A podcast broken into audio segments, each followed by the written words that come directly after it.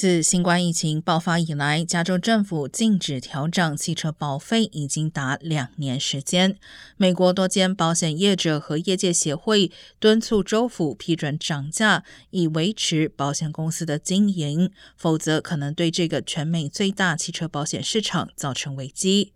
Allstate、Geico、Camper、Liberty Mutual 以及 State Farm 去年都录得不错盈利，但最新报告称，今年上半年所支付的索赔多于收到的保费。